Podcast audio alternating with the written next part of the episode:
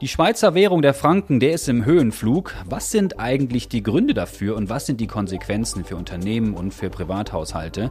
Darüber rede ich mit unserem Chefredakteur der Handelszeitung, Markus Diem-Meyer. Mein Name ist Tim Höfinghoff und ihr hört Handelszeitung Insights. Hallo Markus. Hallo Tim. Du, der Franken, ich habe es erwähnt, der ist ziemlich stark. Was ist da los am Devisenmarkt? Ja, das sind, äh, da gibt es viele Sachen, die gleichzeitig spielen. Einerseits hat, äh, wertet sich der Franken schon seit äh, langem auf. Dann haben wir jüngst die Entwick Entwicklung, dass die Inflationsdifferenzen vom Inland zum Ausland groß sind und jüngst jetzt eben auch noch diese Funktion äh, des äh, sicheren Hafens. Das heißt, äh, die Unruhe auf der Welt, die spielt auch wieder in die Attraktion des Frankens. Und da kommt dazu, dass die SNB, die Nationalbank, jüngst gar nicht mehr so an einer Schwächung des Frankens interessiert war, beziehungsweise an einem Gegentrend zur Aufwertung. Aber das sind alles große Themen. Ein ganzes Bündel an Themen. Wir gehen da gleich nochmal im Detail rein und bohren das auf. Aber ich möchte dich vorerst nochmal fragen, solch eine Stärke, die ist ja immer relativ zu einer anderen Währung. Äh, kann man denn sagen, dass der Franken jetzt eher stark zugelegt hat zum Dollar oder zum Euro, also so Währungen, die wir in Europa eher stärker anschauen? Oder kann man sagen, durch die durch die Breite hinweg zeigt sich das eigentlich gegenüber vielen anderen Währungen, dass der Franken so stark ist. Ja, da werden auch äh, Untersuchungen gemacht, vor allem von der Bank für internationalen Zahlungsausgleich, die da solche Wahrungs Warenkörbe, äh, Währungskörbe anschaut, äh, vor allem die für die Währungen, die für die Schweiz auch relevant sind. Äh, und da zeigt sich tatsächlich, dass der Trend zur Aufwertung des Frankens sich nicht nur zum Euro zeigt, die allerdings natürlich die wichtigste für die Schweiz wichtigste Währung ist. Und kannst du das ein bisschen einordnen, diese Stärke? Ich bin jetzt nicht so oft am Devisenmarkt unterwegs, muss ich gestehen. Ist das jetzt seit Wochen, seit Monaten oder seit Jahren? Auch hier wieder dasselbe wie zuvor. Es, es, ist ein langfristiger Trend, die Aufwertung des Frankens mit der Inflationsdifferenz. Die gibt es ja nicht nur gegenüber äh, äh, Europa, also dass die Europäer eine höhere Inflation haben. Es gilt auch für andere Länder. Also die Schweiz hat eine relativ tiefe Inflation. Äh, ja, also von daher. Und die, die, die sichere Hafenfunktion, da gilt dasselbe. Nein, die gilt, die gilt äh, die ist eine, eine generelle Tendenz. Eine generelle. Jetzt gibt es ja unter den Devisenexperten auch mal eine Debatte über nominelle Wechselkurse und über reale Wechselkurse. Kannst du das kurz erklären? Ja, das ist ziemlich wichtig. Äh, was wir anschauen, wenn wir von einer Währung oder einem Währungsverhältnis oder einem Währungskurs sprechen, dann nennen, meinen wir meist, das sind diese ausgeschriebenen Kurse, die nominellen. Aber entscheidend sind die realen. Und was heißt das? Real ist, wenn wir eben auch noch die Preisentwicklung mit einbeziehen. Und wenn man das anschaut, dann ist der Franken nicht so dramatisch angestiegen, wie das auf den ersten Blick bei der nominalen äh, Entwicklung äh, aussieht. Das bedeutet, wenn natürlich der Franken teurer wird, dann würden wir sagen, ja, die Schweizer Produkte sind weniger wettbewerbsfähig. Wenn aber gleichzeitig die Preise zum Beispiel im Ausland ebenfalls sehr viel stärker angestiegen sind, dann relativiert sich diese Aufwertung des Frankens. Oder anders gesagt, real ist der Franken deutlich weniger stark angestiegen, als dass äh, die, äh, die Zahlen, äh, die nominellen Zahlen, die ausgeschriebenen Kurse zeigen. Du sprichst die Folgen bereits an. Was sind denn die Folgen? Also für wen ist das denn eher gut und für wen ist das eher schlecht, gut. dass der Franken so stark ist? Gut, äh, gut ist es für uns, die normalen Konsumenten hier in der Schweiz, wenn wir einkaufen aus dem Ausland, wenn wir Ferien machen äh, im, im Ausland, dann kostet es uns für unsere Franken weniger da etwas zu kaufen. Aber eben, äh, aufgepasst, wir müssen die Preise mit, äh, die Preisentwicklung mit äh, einberechnen. Aber da, doch tatsächlich eine Aufwertung finden die, die meisten Leute gut. Es sieht anders aus, wenn wir äh, an, die, an die Unternehmen denken, die im Ausland verkaufen. Äh, und ihre Beschäftigten, weil die können unter Druck kommen und die haben dann ein Problem. Anders sieht es wiederum bei den Unternehmen aus, die aus dem Ausland einkaufen. Also man muss das genau anschauen. Ist das denn eine Debatte, die wir eher so als Journalisten oder als Experten führen, nach dem Motto, oh, der Franken, der bringt die Exportwirtschaft tatsächlich so unter Druck? Ist das so oder können die das abfedern oder leben die sowieso damit? Also auch hier wieder, äh, die langfristige Entwicklung ist, dass, dies, wie, gesagt, der Franken sowieso eine Aufwertung erfahren hat, äh, auch eine reale. Und die Exportwirtschaft, die war damit immer unter Druck. Aber das war nicht so schlecht für die Exportwirtschaft insgesamt, weil es bedeutet, dass sie sich, äh, dass sie sich einfach immer, äh, es war wie ein extremes Fitnessprogramm. Sie musste sich immer verbessern. Und davon hat die Schweiz insgesamt profitiert. Eine andere Geschichte ist, wenn es rasant, sehr schnell hochgeht. Das war im letzten Jahrzehnt der Fall, mit der Eurokrise zum Beispiel. So schnell kann dann ein Fitnessprogramm nicht funktionieren. Da besteht schon eine Gefahr. Diese Folge wird von Schroders Schweiz präsentiert. Schroders ist einer der ersten Vermögensverwalter, der in seinen Portfolios auch Naturrisiken berücksichtigt. Was der Schutz unserer Natur mit Geldanlage zu tun hat, erfahren Sie auf schroders.ch. Sag mal, wie beurteilt denn die Notenbank, die SNB, dass der Franken eher stark ist?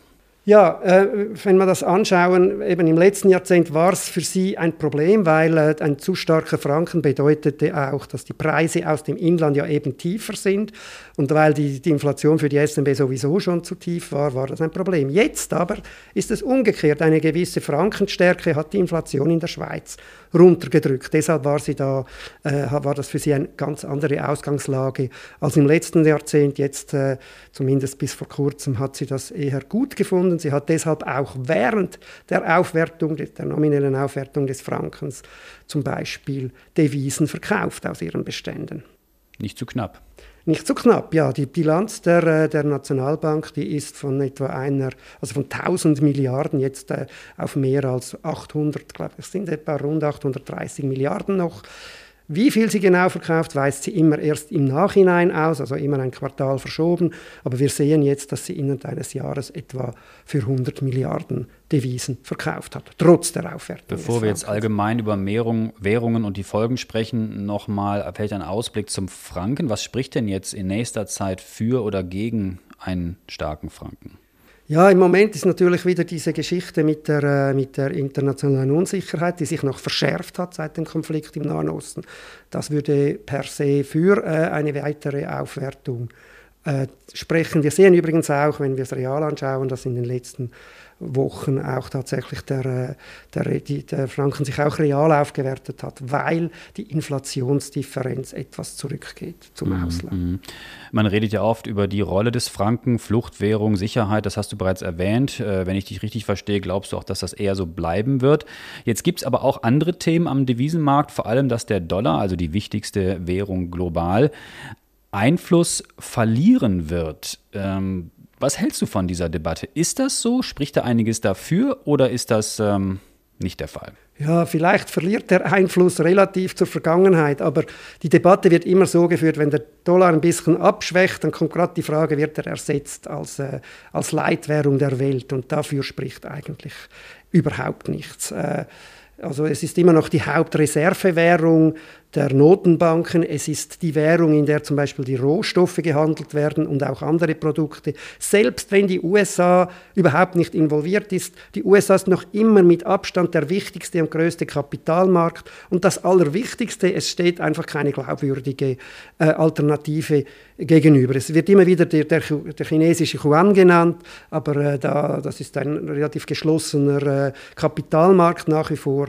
und hat eine viel zu kleine Bedeutung. Also von daher ein Ersatz des Dollar als, mit seiner Bedeutung als Weltwährung steht überhaupt nicht an. Und dass sich andere Länder mit ihren Währungsräumen zusammenschließen, das liest man ja auch oft, China, Russland, nach dem Überfall auf der Ukraine kam das Thema auch wieder hoch, oder andere Regionen sagen auch, wir wollen die Dominanz des Dollars brechen, dass die sich sich zusammenschließen und dann einen Block bilden, der stärker ist als der Dollar, das sehen wir auch nicht, oder? Ja, also das größte Beispiel, wo das versucht wurde, ist Europa, oder? Der Euro sollte, das war ein, mit ein Grund, für die Gründung des Euro so eine Alternative zum Dollar zu machen. Und es zeigt sich, ja, der Euro hat Bedeutung auf Kosten des Dollars erhalten. Das habe ich vorher gemeint. Natürlich nimmt die Bedeutung relativ ab, aber es steht nicht an, dass er ersetzt wird. Und das gilt auch für China. Natürlich nimmt der Yuan mit dieser äh, Yuan Renminbi Bedeutung zu durch diese Blockbildung, aber nicht im Sinn, dass der Dollar ersetzt wird. Diese Folge wird von Schroders Schweiz unterstützt. Wie Schroders Nachhaltigkeit in seinem Investmentprozess integriert und Fortschritte misst, erfahren Sie unter schroders.ch. Wenn wir über Währung sprechen, müssen wir natürlich auch über Kryptogeld sprechen. In vergangenen Tagen Da hat der Kurs der Bitcoin-Währung wieder stark zugelegt. Die Bitcoin-Fans, die sagen, ja, den Digitalwährungen, den gehört sowieso die Zukunft.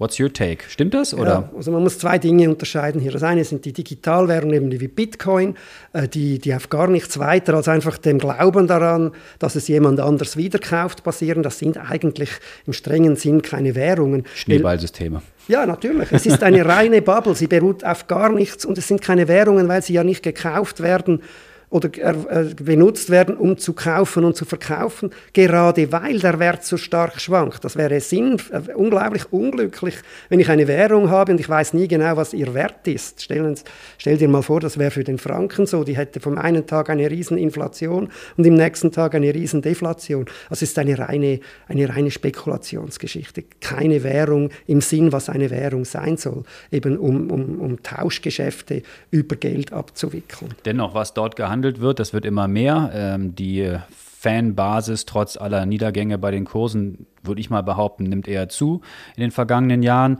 Sage mal, wie sind denn die Pläne der Notenbanken wie der SNB, einen digitalen Franken anzubieten? Weil die mhm. können sich diesem Trend ja nicht entziehen. Mhm. Also ich glaube, der eben der wichtige Unterschied zwischen den, äh, diesen Währungen, und da ist Bitcoin nicht dabei, das ist, wenn eine, wenn eine digitale Währung auf einer realen basiert. Da gibt es immer wieder Pläne, das ist eine andere Geschichte, also wenn es irgendeinen Anker hat.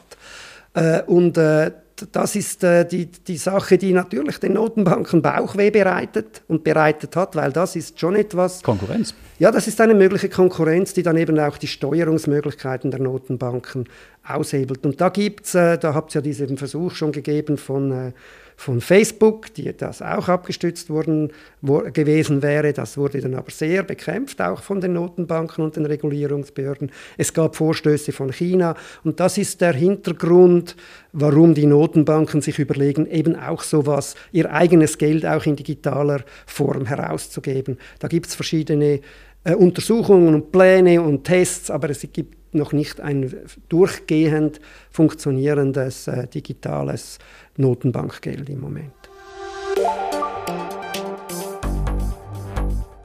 Markus, danke für deine Insights zum Thema Währungen, mehr Infos zum Thema auf handelszeitung.ch. Und wenn ihr Fragen oder Themen, Ideen für unseren Podcast habt, dann schreibt uns doch an podcast.handelszeitung.ch. Ich wiederhole es nochmal, podcast.handelszeitung.ch. Wir freuen uns über eure Rückmeldung und noch mehr, wenn ihr uns abonniert, sei es bei Spotify, Apple oder wo auch immer ihr uns zuhört. Bleibt gesund. Danke dir nochmal fürs Kommen. Bis dann. Bis zum nächsten Mal.